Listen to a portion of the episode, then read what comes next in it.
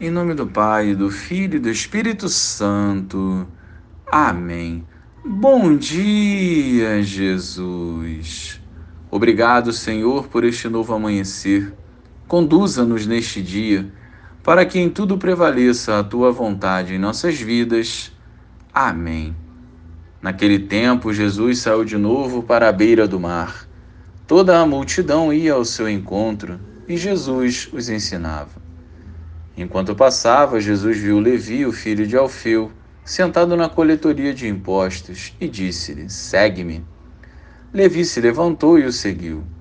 E aconteceu que, estando à mesa na casa de Levi, muitos cobradores de impostos e pecadores também estavam à mesa com Jesus e seus discípulos. Com efeito, eram muitos os que se seguiam. Alguns doutores da lei, que eram fariseus, viram que Jesus estava comendo com pecadores e cobradores de impostos. Então eles perguntaram aos discípulos: Por que ele come com os cobradores de impostos e pecadores? Tendo ouvido, Jesus lhes respondeu: Não são as pessoas sadias que precisam de médico, mas as doentes. Eu não vim para chamar justos, mas sim pecadores.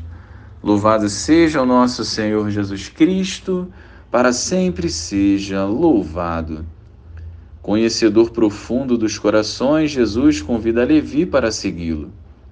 Contrariando a lógica humana, Jesus chama um pecador público para trilhar a caminhada com ele. Esse evangelho é uma resposta clara ao nosso egoísmo e ao nosso preconceito. Ao seguir Jesus, Levi renunciou ao seu posto, à sua riqueza, e a sua vida antiga. Sua resposta foi espontânea e um novo homem surgiu em comunhão com o Senhor. Se o mundo o rejeitava, Jesus o acolheu e ele correspondeu através da sua conversão. Da mesma forma, o Senhor age conosco. Ele conhece nossas virtudes e defeitos. Ainda assim, ele nos convida a uma nova vida. Exige desapego, confiança, entrega.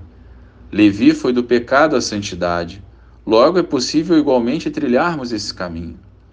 Não tenhamos medo desse chamado.